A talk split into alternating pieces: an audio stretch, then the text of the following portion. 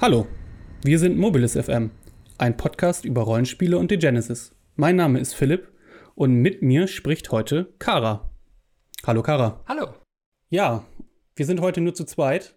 David vom letzten Mal hat sich krank gemeldet, aber ich bin ganz zuversichtlich, dass wir das Thema, das wir uns für diese heutige Folge ausgesucht haben, trotzdem gut besprochen bekommen. Davon gehe ich aus. Willst du unser Thema kurz vorstellen?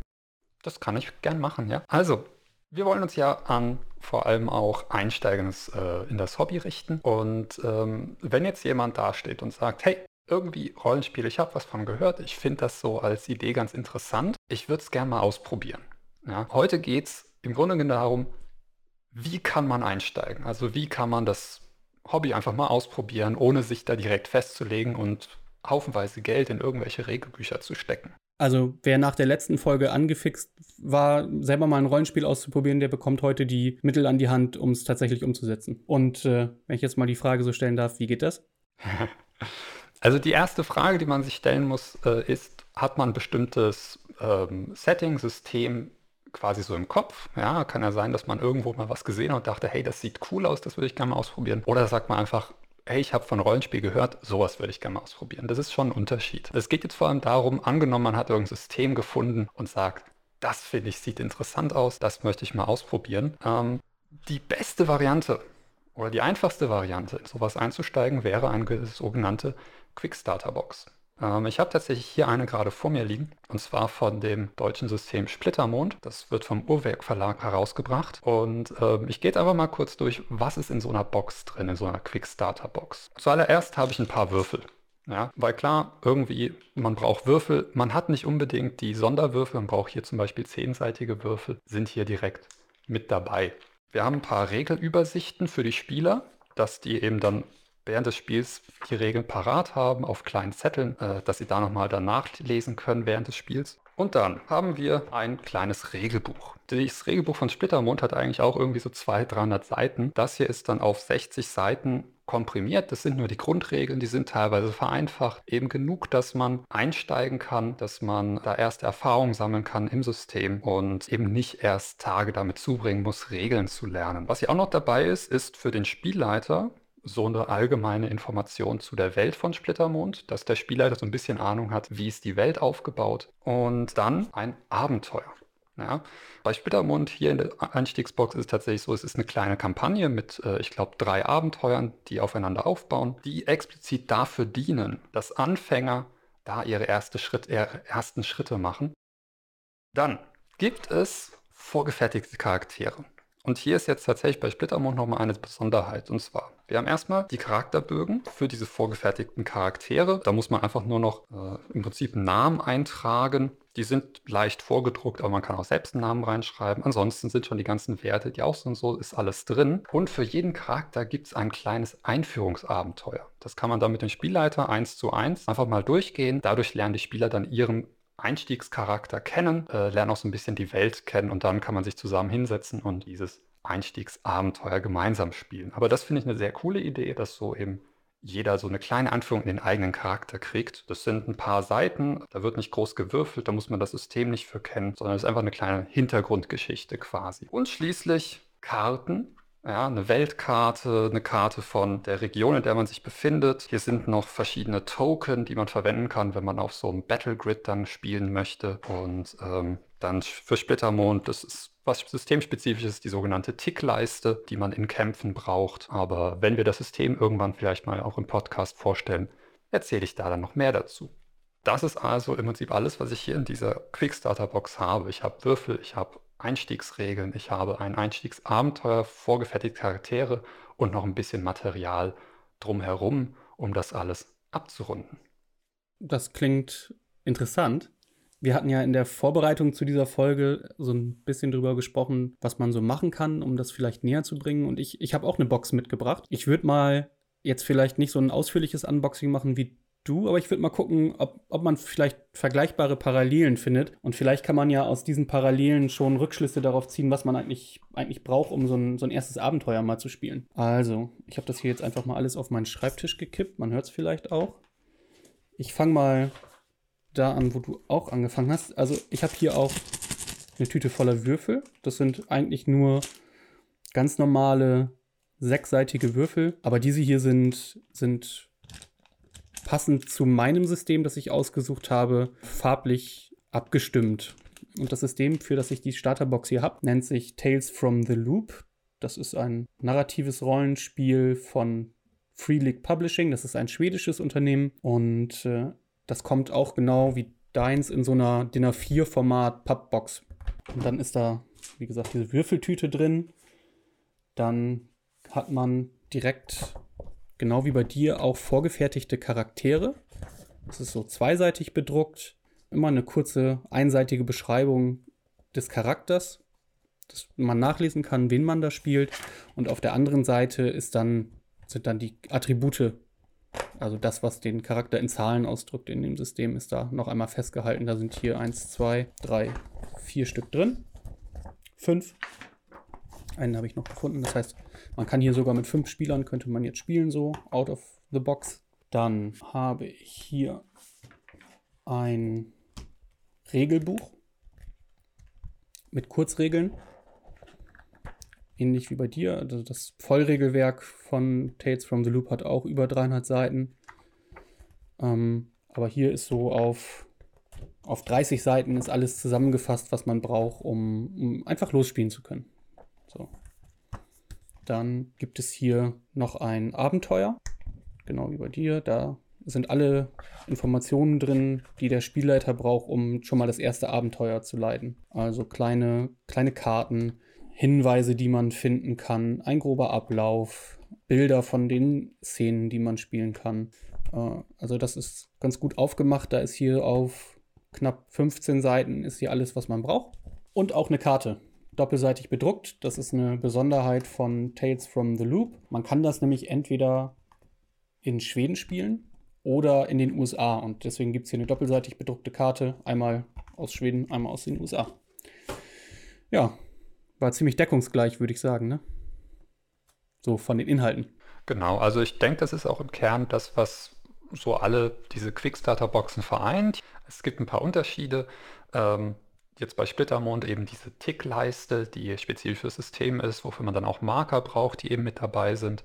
Andere Systeme haben ihre eigenen Besonderheiten, aber im Kern drei Sachen, die immer drin sind. Man hat Grundregeln, die abgespeckt sind gegenüber der Vollversion. Man hat ein Einstiegsabenteuer und man hat vorgefertigte Charaktere. Da stellt sich mir direkt eine Frage eigentlich. Warum sind denn da immer vorgefertigte Charaktere dabei? Also wir haben ja letztes Mal schon über, über so ein bisschen über Charaktere auch gesprochen gesprochen und der Charakter in einem Rollenspiel ist ja die Person, die die eigenen Ideen und Handlungen in der Welt repräsentiert. Möchte man da nicht vielleicht äh, lieber jemanden spielen, den man selber entworfen hat?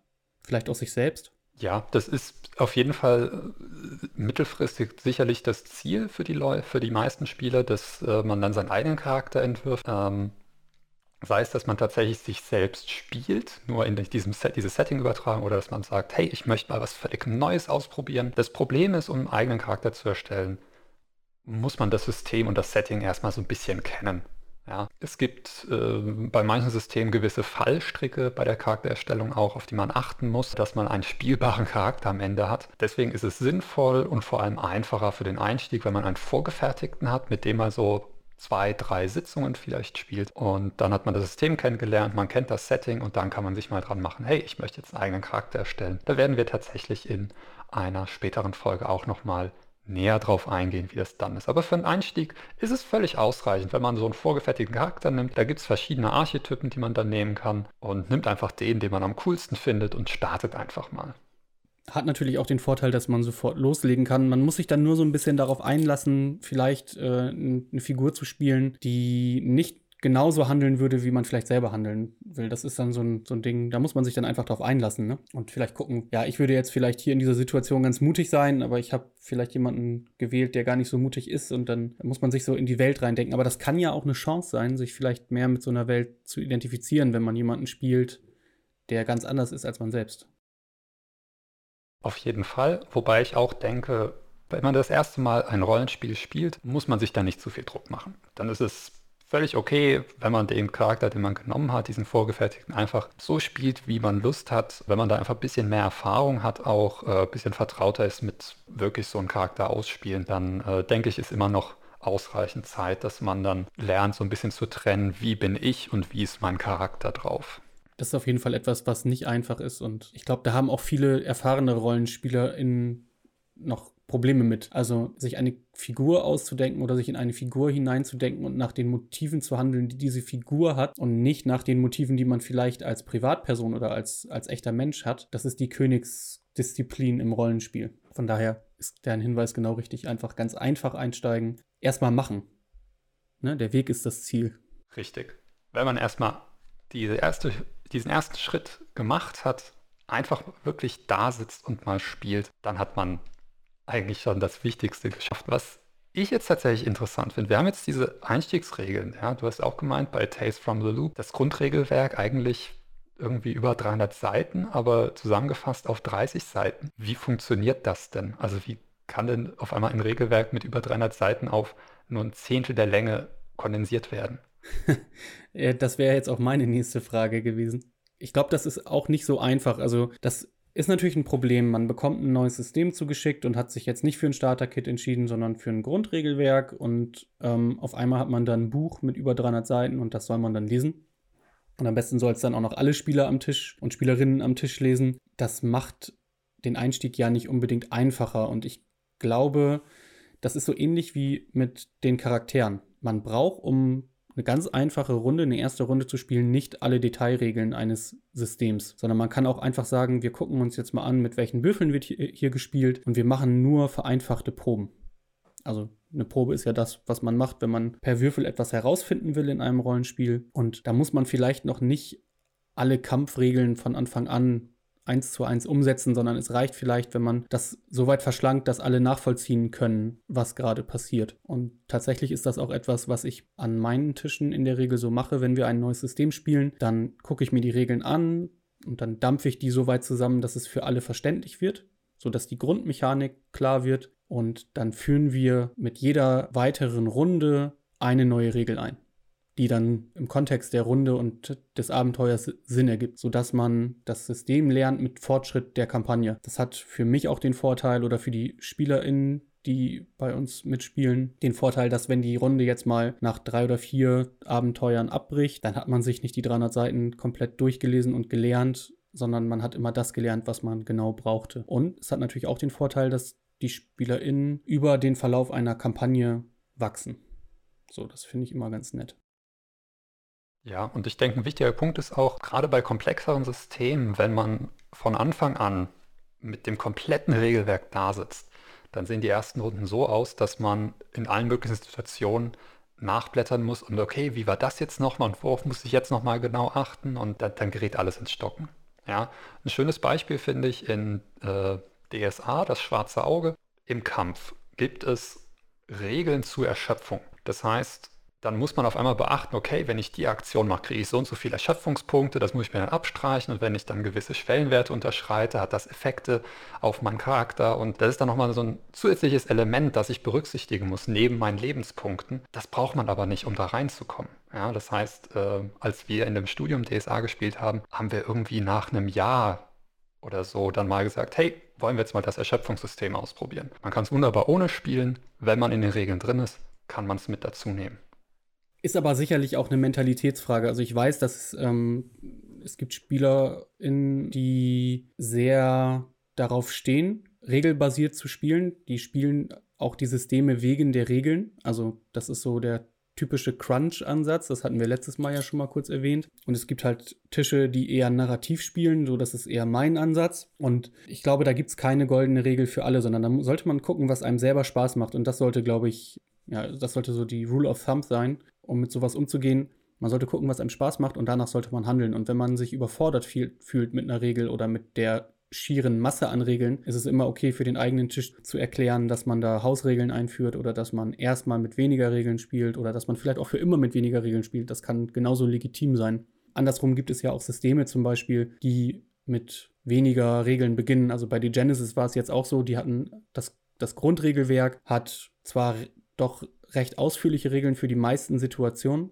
aber eigentlich ist das System eher narrativ ausgelegt und dann ist aber jetzt vor kurzer Zeit Artifacts erschienen. Da gab es auch einfach den Wunsch von, von der Community. Die haben dann einfach nochmal Regeln für bestimmte Situationen nachgeschoben. Für Erschöpfung, für Überleben, besondere Kampfregeln. Also alles das, was im Grundregelwerk jetzt nicht en Detail ausgearbeitet war, ist da nochmal nachgereicht worden. Also es gibt auch Systeme, die das ähnlich handhaben und niemand ist gezwungen, diese Regeln nachträglich einzuführen. Also äh, immer das machen, worauf man selber am meisten Lust hat.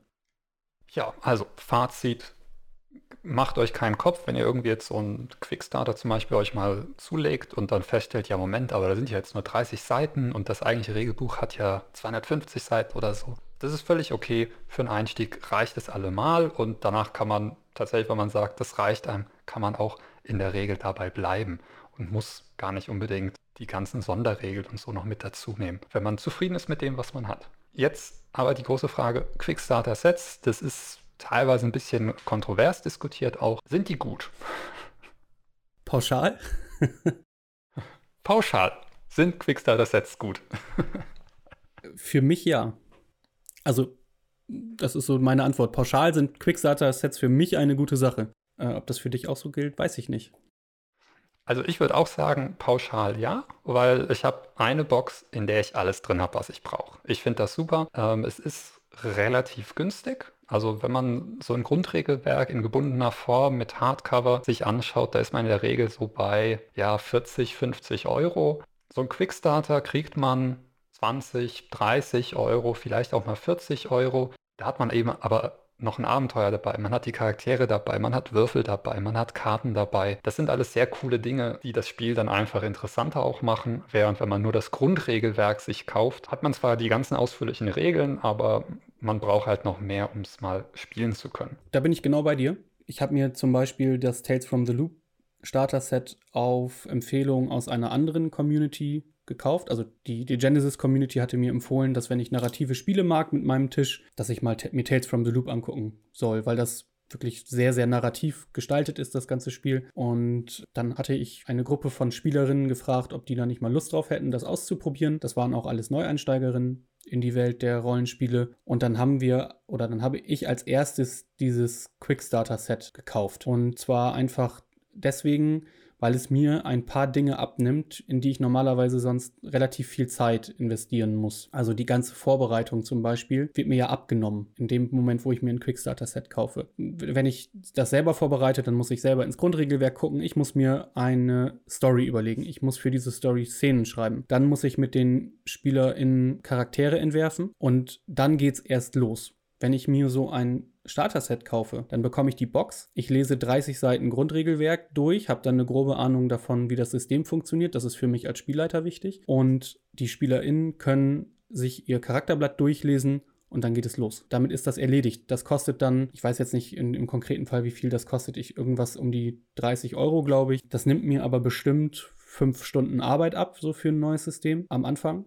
Und ich kann damit ja auch noch mal mit fünf SpielerInnen bestimmt vier Stunden spielen. Also es ist immer noch günstiger als ein Kinobesuch, den ich im Moment ja zu Zeiten von Corona eh nicht machen kann. Also für mich rechnet sich das immer, weil für mich aber auch Zeit eine der kostbarsten Ressourcen ist, die ich habe. Also das ist einfach, für mich ist das eine gute Convenience-Lösung, um rauszufinden, ob ich das dauerhaft spielen will. Und wenn ich dann merke, das funktioniert total gut, so mit, mit dieser Gruppe und die haben Lust auf das Setting und die Regeln funktionieren für uns, dann bin ich auch gerne bereit, da mehr eigene Zeit zu investieren und selber dann, äh, also Abenteuer vorzubereiten.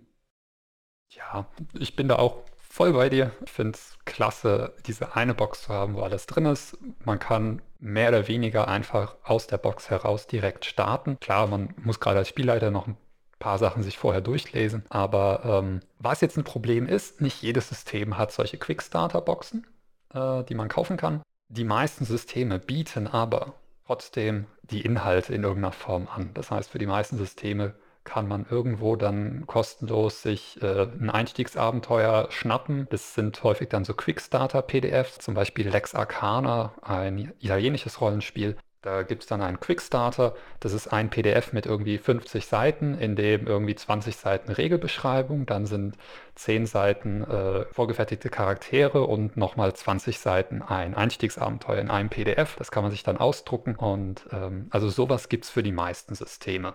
Das ist dann sozusagen die Quickstarter-Box in äh, kostenlos und sehr kompakt.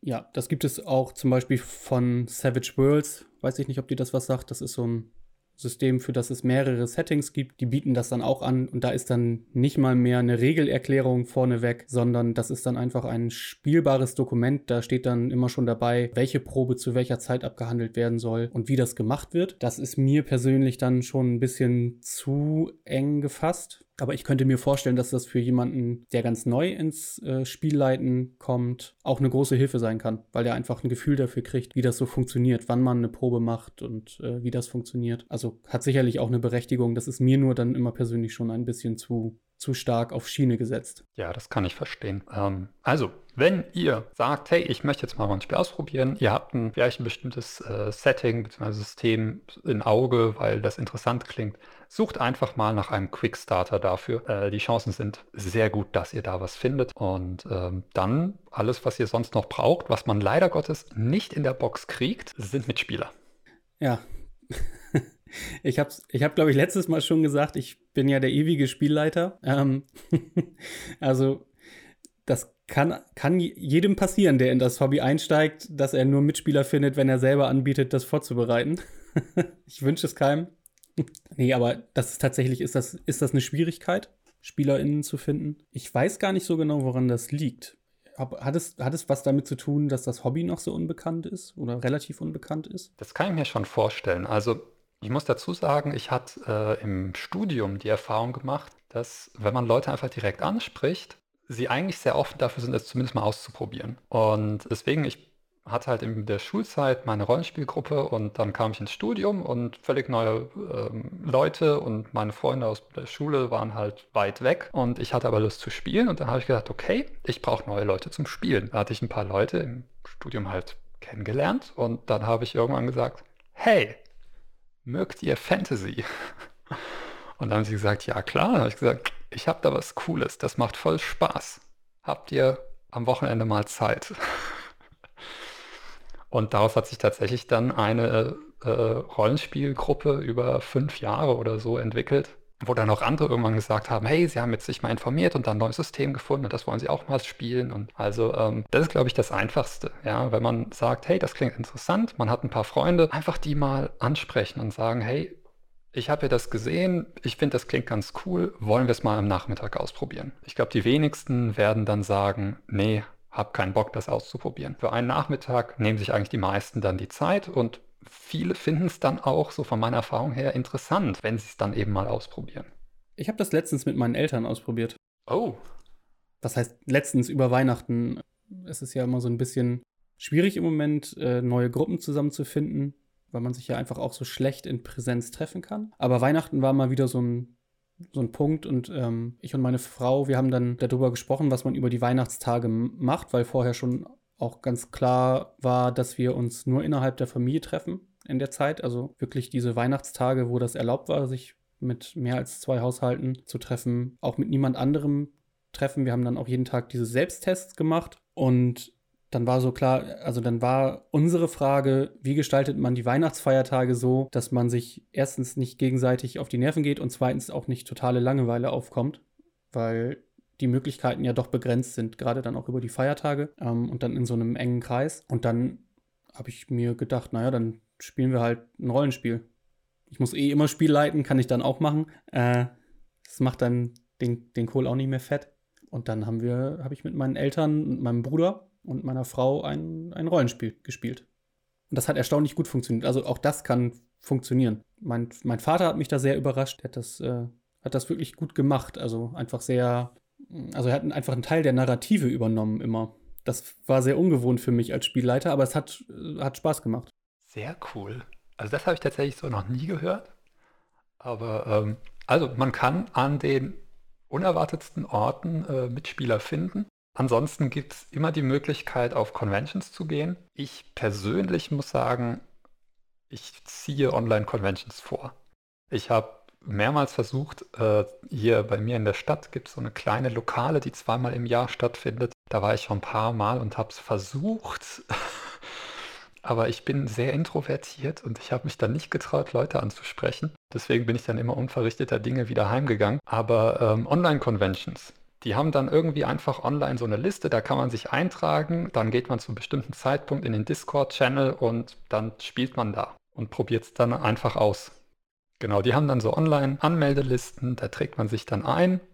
Zum vorgegebenen Termin geht man dann in den entsprechenden Discord-Channel und kann es dann einfach ausprobieren. Es ist dann zwei, drei, vier Stunden mit fremden Leuten da im Voice-Chat, spielt das mal und hat die Erfahrung gemacht, wie das System ist, äh, wie Rollenspiel ist. Dem kann ich nur zustimmen. Also ich sehe das genau wie du. Ich bin bei diesem ganzen Rollenspiel-Hobby auch lieber online unterwegs.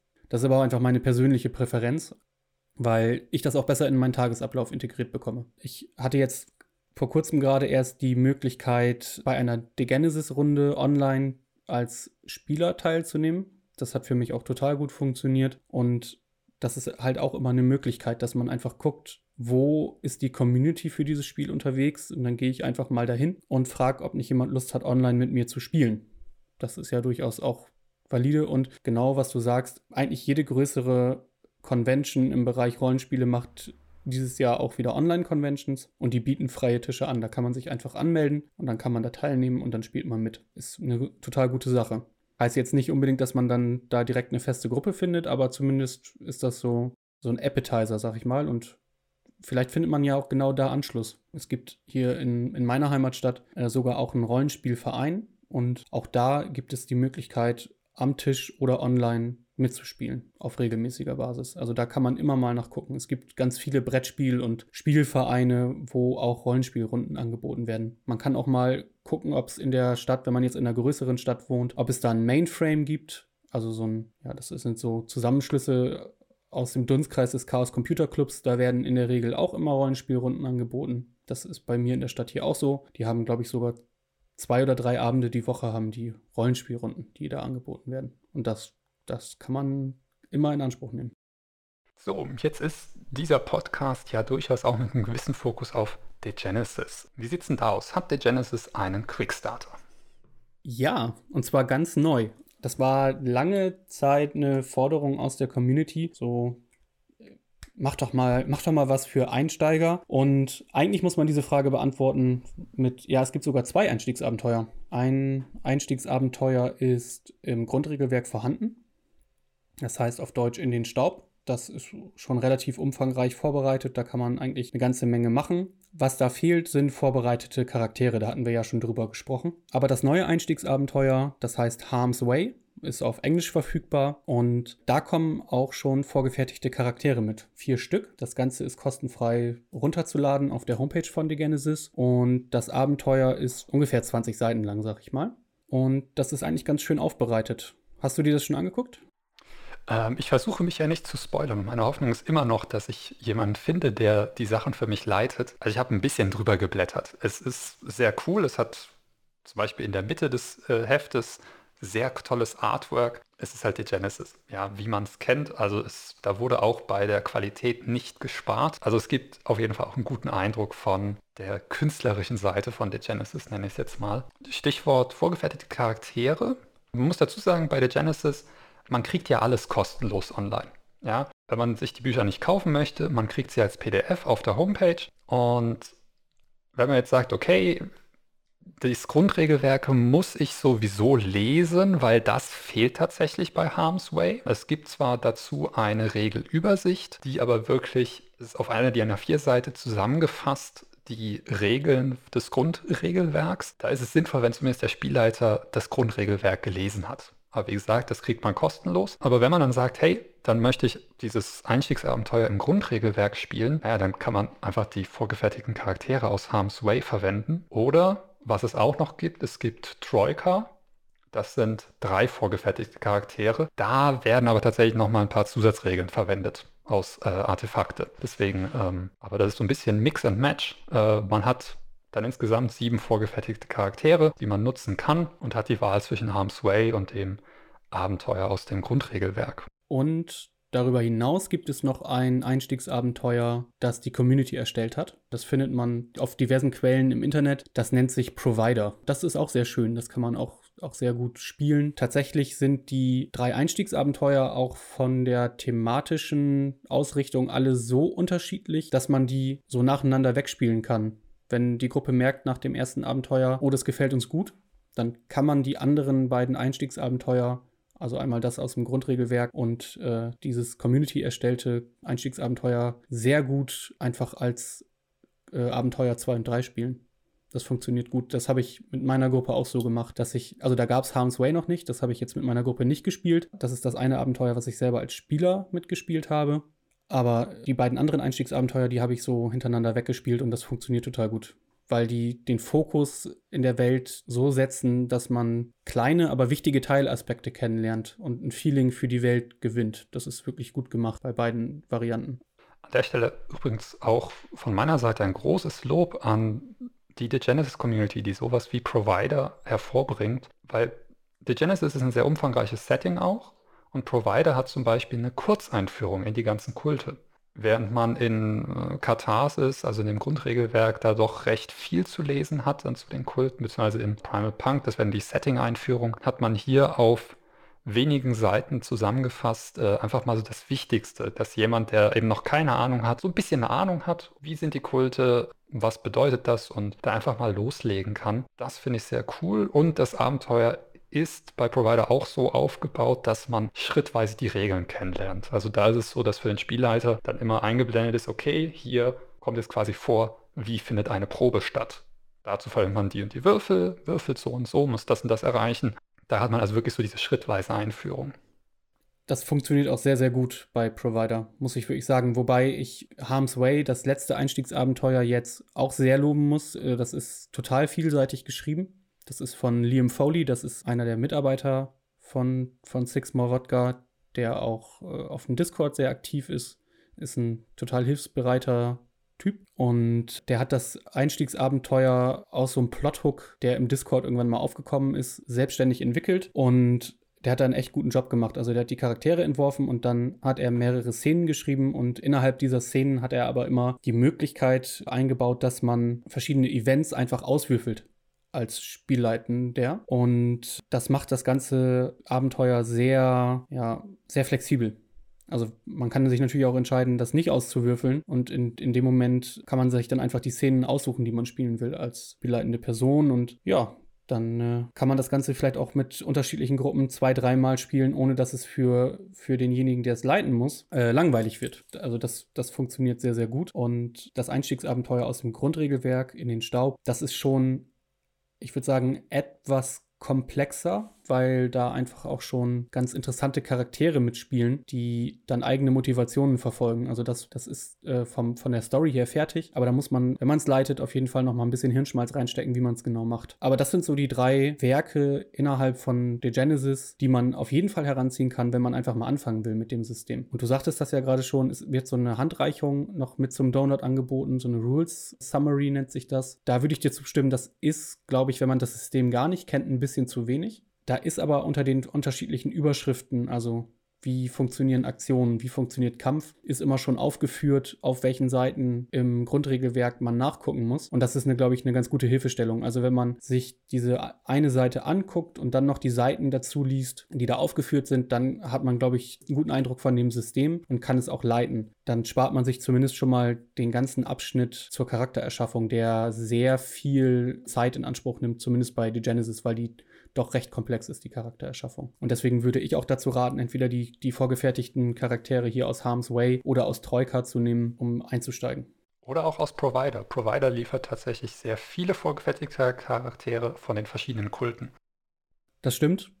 Das ist auch ein guter Hinweis. Ich persönlich finde die offiziellen Charaktere etwas schöner, weil da immer direkt eine Illustration dabei ist. das hat man bei denen in Provider nicht. So, jetzt Hand aufs Herz. Ich habe jetzt eine Gruppe, da sind fünf Leute, die haben gesagt, die haben noch nie ein Rollenspiel gespielt. Die fünf wollen es mal zusammen ausprobieren. haben sich geeinigt, wer von ihnen Spielleiter macht. Und die fragen uns jetzt, ist die Genesis eine gute Möglichkeit, so mal Rollenspiele auszuprobieren? Sie haben keine Ahnung von Rollenspielen, sie haben keine Ahnung von der Genesis, haben nur so ein bisschen was gehört, finden das klang cool. Ist die Genesis ein gutes System, Setting, um einzusteigen in das Hobby? Also ich kann das für meine Gruppe mit Ja beantworten, weil ich in meiner Gruppe aktuell nur eine Person habe, die vorher schon mal ein anderes Rollenspiel gespielt hat. Aber du kennst The Genesis. Das ist wirklich eine Gruppe, wo niemand es kennt, auch der Spielleiter nicht. Also The Genesis ist, was die Lore angeht, schon komplex. Also wenn man das machen möchte, glaube ich schon, dass das gut möglich ist, aber zumindest derjenige, der nachher das alles leiten soll, muss damit rechnen, eine Menge Zeit zu investieren, damit es vernünftig wird. Also von daher, ich glaube, es gibt schon Systeme, die einfacher sind zu, für, für ganz ganz blutige Anfänger. Aber ich will jetzt auch nicht sagen, dass es unmöglich ist. Also man kann das hinbekommen. Doch. Also gerade mit den Einstiegsabenteuern hat man, glaube ich, schon mal ganz gute Abenteuer, die so gut vorbereitet sind, dass das gut funktioniert. Wenn man dann eigene Abenteuer schreiben will, dann wird es deutlich komplexer. Gerade auch die, äh, es gibt noch eine Trilogie, also Kampagnenbände, drei Stück. Da würde ich sagen, ist das Einstiegslevel eher fortgeschritten. Also für jemanden, der das vielleicht noch nie, nie gemacht hat, bietet es sich vielleicht erstmal an, rauszufinden, ob Rollenspiele überhaupt etwas für ihn sind. Aber für jemanden, der ein gesundes Selbstbewusstsein mitbringt, ist das durchaus eine gute, ein gutes System oder eine schöne Welt, weil das ist einfach die Stärke von The Genesis. Die Welt ist deutlich stärker ausgearbeitet als bei anderen Rollenspielen zumindest die, die ich kenne. Das macht es aber natürlich auch ein bisschen zeitintensiver, sich da einzulesen. Ja, ich glaube, ich sehe es so ein bisschen ähnlich wie du.